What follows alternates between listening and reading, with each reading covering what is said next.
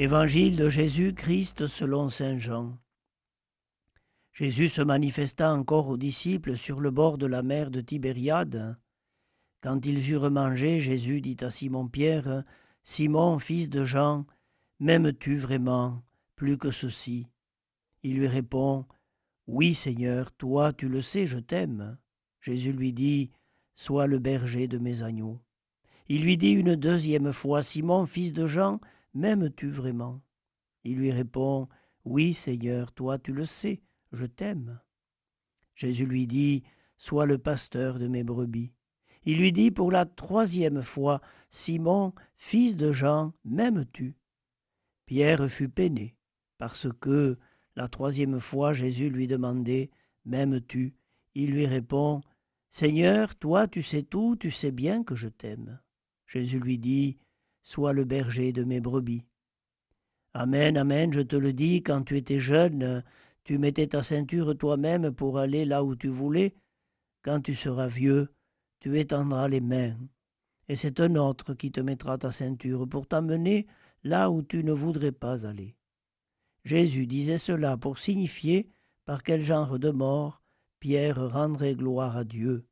Sur ces mots, il lui dit Suis-moi. Pourquoi cette triple question de Jésus à Pierre? Elle fait écho tout simplement au triple reniement de Pierre au moment de la passion de Jésus. Dieu ne s'arrête pas à nos reniements, à nos erreurs, à nos faiblesses. Il se sert au contraire de nos errements pour faire du neuf. C'est au cœur de nos fragilités qu'il nous appelle à l'accueillir en nous et à le laisser agir avec confiance.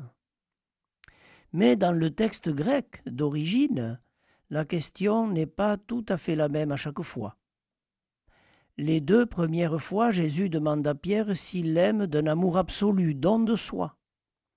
Et Pierre répond qu'il aime Jésus d'un amour d'amitié. Lors de la troisième question, Jésus va se mettre au niveau de Pierre et poser la question sur le registre lui aussi de l'amour, d'amitié.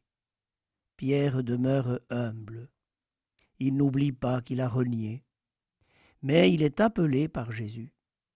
Cette confiance dont il est l'objet pourra lui permettre de progresser dans l'amour jusqu'au don de lui-même. L'esprit qui va nous être redonné à la Pentecôte est un esprit de croissance qui nous fait avancer dans la connaissance de Dieu et dans la confiance que nous mettons en lui. Que vienne en abondance l'Esprit du Seigneur sur le monde, sur l'Église, sur nous-mêmes, Esprit qui fait toutes choses nouvelles, et qui nous mène au-delà de nous-mêmes, de nos craintes, de nos peurs, de nos appréhensions.